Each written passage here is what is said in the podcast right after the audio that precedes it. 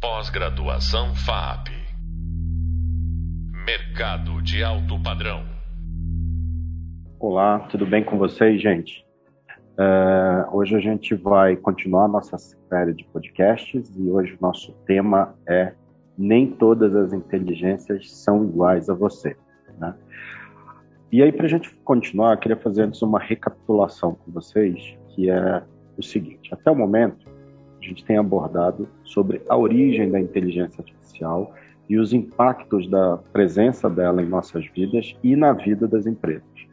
É, e naquilo que eu chamo de ponto sem retorno, e onde afirmo que não entender o potencial dessa tecnologia nos deixa fora da arena de competição. Então, quando eu falo do ponto sem retorno, é a gente está chegando num momento de maturidade social, maturidade profissional, maturidade humana, em que rejeitar ou não aceitar ou não reconhecer a tecnologia exponencial da inteligência artificial como uma ferramenta de grande utilidade para o nosso dia, como algo ah, ah, ah, seria quase que é, negligente nesse momento. Né?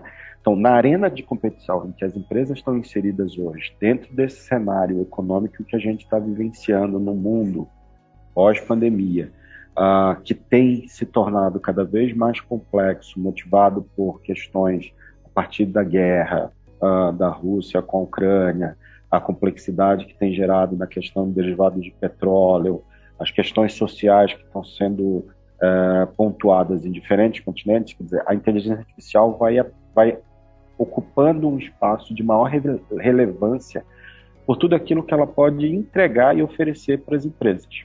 Né?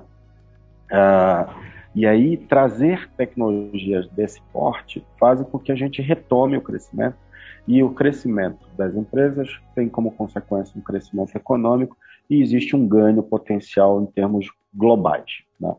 Só que pra, quando a gente chega nesse momento do que eu chamo de ponto sem retorno, né, a gente precisa entender o que é a inteligência artificial, né, efetivamente, e quais são os tipos de inteligência artificial uh, que existem, pontuando as diferenças que existem entre cada uma delas.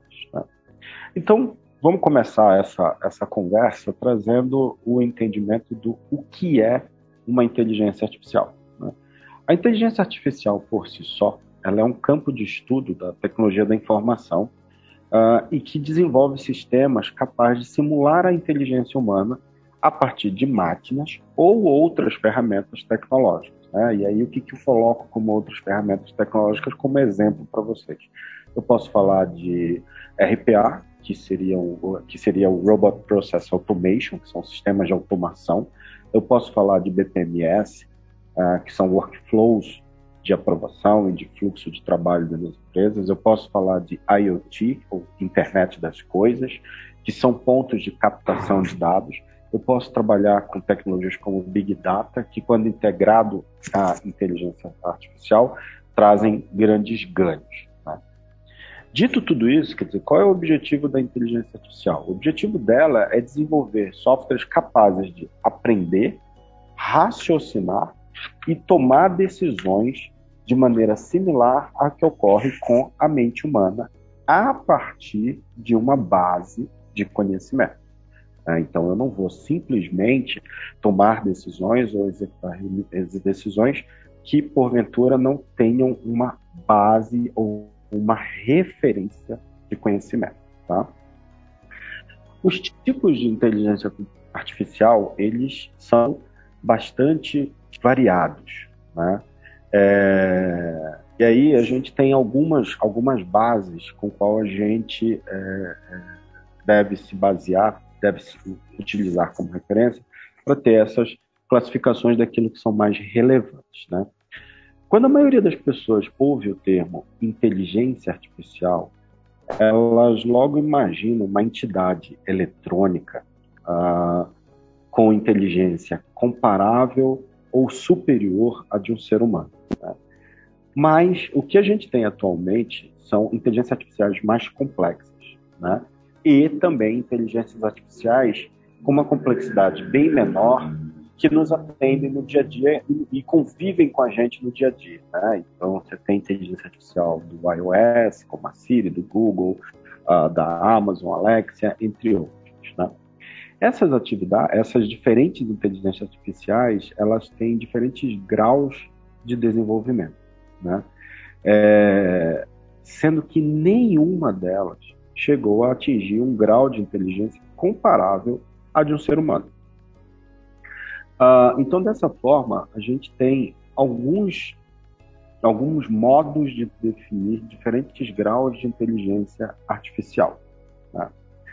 Uh, e aí, de uma forma adicional, numa pesquisa recente que o Gartner fez, é, onde ele elencou as cinco tecnologias é, é, emergentes mais relevantes, eles destacaram uh, machine learning e uh, uh, chatbots dentro do grupo de inteligência artificial. E ainda nesse mesmo relatório do Gartner de 2022, ele mostra que 26% dos CIOs, ou seja, dos chefes da área de tecnologia das empresas, apostam em chatbots como o principal aplicativo baseado em inteligência artificial e que vai vir a ser usado cada vez mais dentro das empresas. Né?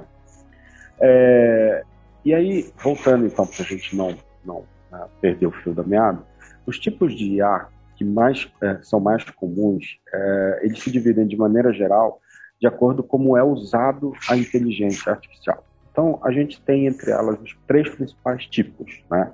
A inteligência artificial limita, e aí, atenção nesse nome, não é limitada, não é limite, é limita, e a sigla dela é A, N de navio e de índio. Eu tenho a inteligência artificial geral, a AGI, e eu tenho aquilo que se chama superinteligência, a ASI, que apesar do nome superinteligência, ela não é superior à inteligência humana, tá? Então, vamos entender é, um pouquinho mais sobre isso. Para muitos teóricos de inteligência artificial, incluindo alguns filósofos, uh, existe uma, uma teorização de que a existência de basicamente três tipos de inteligência artificiais são suficientes para agrupar tudo que a gente tem hoje vigente nesse mercado. Né? Então, quando eu falo de inteligência artificial limita, né, também conhecida como inteligência artificial fraca, né, existe um único objetivo que, que consiste a inteligência artificial limita. Né? Elas armazenam uma grande quantidade de dados e realizam tarefas complexas, porém sempre focadas no objetivo para o qual elas foram programadas. Então, se eu criei uma inteligência artificial para, atender uh, pessoas que chegam numa clínica odontológica, essa inteligência artificial ela não vai conseguir desenvolver tarefas, por exemplo, para um pet shop, porque ela foi criada para um único fim, né? Esse tipo de inteligência artificial também consegue realizar cálculos mais complexos com muita rapidez, porém, ela não vai além disso. Né? E aí, dentro da inteligência artificial limita, eu tenho duas subcategorias, que são as máquinas reativas e, as máquinas, e a memória limitada. Né? A máquina reativa, elas foram o primeiro tipo de inteligência artificial, então seus recursos são mais limitados. Elas não armazenam muitos dados e reagem apenas a alguns estímulos de acordo com a maneira como elas foram configuradas. A memória limitada, ela é, apesar do nome, ela é um avanço em relação às máquinas reativas. Nesse caso, elas armazenam muito mais informações e usam elas para tomar decisões. É o caso uh, das recomendações feitas em serviços de streaming, por exemplo. Então, para quem tem lá um serviço de streaming, ele coloca lá. Para quem viu esse conteúdo, também viu o filme A, a série B e o documentário C, por exemplo. Tá?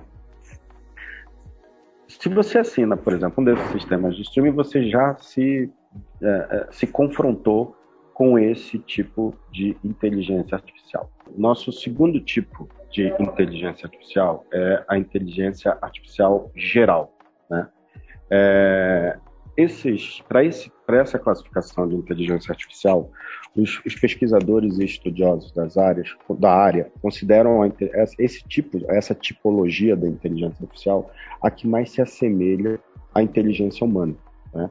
Ela, dessa forma, ela não possui tarefas restritas, ela pode realizar e aprender qualquer tipo de coisa que um ser humano aprende, né?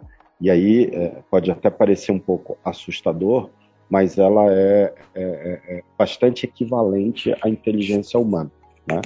Uh, e como é que ela aprende? Ela aprende por meio de técnicas de machine learning. Né? Então, ela compreende e reage a, estímulo, a estímulos bastante específicos. Né? Uh, além disso, esse modelo de inteligência artificial ele pode ser aplicado a tarefas que a inteligência artificial anterior, a classificação anterior, que é a ANI, não consegue realizar. Tá? Uh, e aí eu tenho duas subdivisões para essa, essa categoria de inteligência artificial.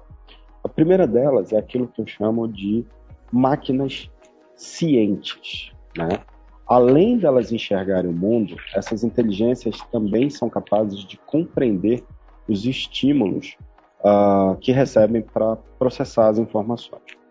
E o segundo tipo que a gente tem são aquilo que eu chamo de que são classificados como máquinas autoconscientes. Esse tipo de inteligência artificial tem consciência do mundo e também de si própria. Ou seja, ela entende o que ela é e o que ela é capaz de fazer. Isso facilita a compreensão dos estímulos externos. Né? Quando achamos algo engraçado, nós damos risada. Então, quando vemos alguém rindo, a gente pressupõe que alguma coisa engraçada aconteceu, que a gente tem autoconsciência, né? E é dessa forma que a inteligência artificial funciona. Então, só para a gente ter uma melhor entendimento, um melhor entendimento, uma melhor fixação. Então, essa inteligência artificial, quando eu falo que ela tem uma autoconsciência, significa o quê? Se ela visualiza alguém que esteja chorando, ela faz um reconhecimento que algo, ela, ela tem um entendimento que algo triste ou doloroso aconteceu àquela pessoa que causou aquele estado de choro. Né? Isso faz dela o que a gente chama de autoconsciência. Né? Uh, alguns outros pesquisadores fora da de inteligência artificial, uh, e aí entre eles eu vou citar aqui um neurocientista brasileiro bastante renomado, o Miguel Nicoleles, eles acham que simplesmente não é possível reproduzir uma inteligência que reproduz a mente humana e o seu movimento. Né? Então, só para que a, a, gente não fique com a ideia ou a ideação de que essa inteligência artificial é, seria na verdade, um substituto ao ser humano. Né? Uh, então, nessa etapa, os debates, quer dizer, nessa etapa de, de questionamento, né, os debates filosóficos e éticos ganham, são, ganham bastante relevância. Né? A gente vê muita gente discutindo sobre esse aspecto, uh, considerando que esse tipo de inteligência artificial seria, né, número um, se comportaria como uma caixa preta, sendo extremamente difícil, se não impossível, prever seu comportamento. Então, existe aí uma, uma certa insegurança sobre o que esse tipo de tecnologia poderia nos trazer. Ela poderia maximizar ainda mais algumas, alguns vieses humanos indesejáveis, e aí um ponto de extrema atenção, porque quando você trabalha com esse, com esse tipo de inteligência artificial, a gente vai ter uma discussão sobre ética nos nossos podcasts e esse tipo de autoconsciência poderia reproduzir questões como preconceito e discriminação. Tá? E uma inteligência autoconsciente uh, poderia gerar inúmeras discussões sobre o direito, os direitos de tal entidade. Quer dizer, se ela é autoconsciente, que direitos ela tem? Que direitos ela não tem, o que, até onde ela pode ir, até onde ela não pode ir, né? Uh, então, nesse, quando a gente começa a entrar nessa seara desse tipo de inteligência artificial, existem algumas preocupações em relação ao controle e contenção desse sistema, quer dizer, como é que eu controlo para onde a inteligência navega, até onde ela pode ir, né? Uh, e se ela executar, por exemplo, passos não previstos e indesejáveis para o ser humano, inclusive o risco humano, né? como, é que eu, como é que eu paro ela?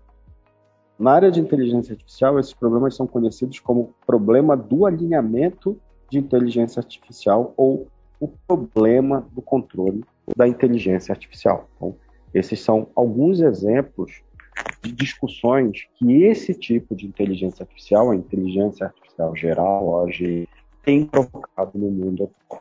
Né?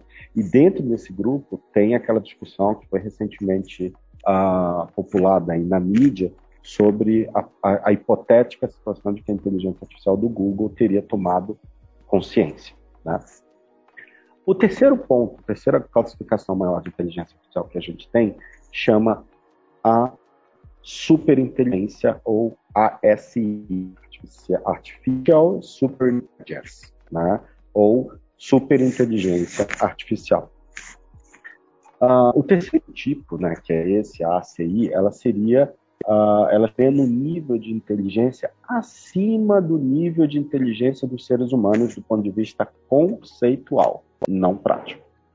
Uh, e essa inteligência artificial ela poderia fazer coisas imagináveis, que nem sequer poderíamos prever ou imaginar que seriam possíveis de serem feitas, né? Ela, ela teria condições de, de concatenar ou de pensar em coisas que quem criou ou programou não conseguiria dimensionar. Né? Ah, tal sistema né, seria teoricamente imparável, quase um filme de ficção científica dado que a sua inteligência teria ordens de magnitude acima da inteligência humana. Um problema teórico, e aí eu queria reforçar muito que essa classificação ela está num ambiente extremamente teórico. Ela também tem provocado um campo de extremamente rico nesse sentido, né? E que o principal ponto de discussão é o controle da inteligência artificial. Né? Então, muito, muitos profissionais e pesquisadores da área consideram que o algoritmo de contingência seria impossível para uma inteligência artificial que atingisse tal patamar. E qualquer tentativa que a gente, porventura, tivesse de parar essa superinteligência seria algo risível. Né? É, é, e essa, essa idealização de uma superinteligência artificial ela, vem, ela é o resultado de uma inteligência artificial que se autodesenvolve recursivamente, ou seja, imaginando que você tenha isso num looping, no ciclo, né, ela se retroalimenta, né, aprendendo cada vez mais e mais e mais, né, uh, chegando a um crescimento exponencial de inteligência em um período relativamente curto de tempo. Né? Então, quando a gente pensa nessas classificações, quer dizer, parece ser algo impensável é? ou, ou distante da nossa realidade, mas do ponto de vista teórico, daquilo que já tem sido pesquisado e sido desenvolvido, elas começam a se tornar algo um pouco mais factível, tá bom? É, e aí a gente precisa conhecer alguns exemplos de como é que é usada a inteligência artificial, né?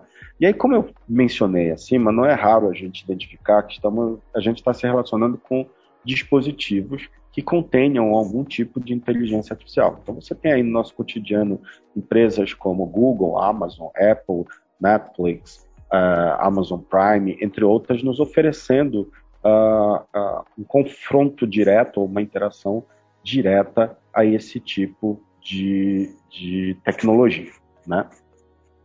A gente vai então chegando ao fim do nosso dessa nossa nova, nosso novo encontro, né? Onde eu gostaria de deixar aqui alguns pontos importantes sobre o que a gente falou hoje. É, muitos teóricos, então, quais são os pontos? Muitos teóricos ca categorizam basicamente três tipos de inteligência artificial de acordo com o grau de inteligência em relação aos seres humanos. Né? E eles estão aí realizações de tarefas restritas, a ANI, inteligências de capacidade de aprendizado comparáveis à de um ser humano, a AGI, e a capacidade de resolver problemas muito maiores que aqueles apresentados pelos seres humanos, sendo as duas últimas categorias apenas hipotéticas. Ok? Então, gente, obrigado mais uma vez por estar aqui me ouvindo. A gente acabou de ouvir um podcast sobre nem todas as inteligências são iguais a você. Você pode aprofundar um pouco mais o seu conhecimento através do nosso hub de leitura e através das nossas referências indicadas. Ah, no próximo podcast, a gente vai falar sobre a inteligência artificial e as redes neurais. A gente se vê em breve. Um abraço e até logo. Pós-graduação FAP. Mercado de alto padrão.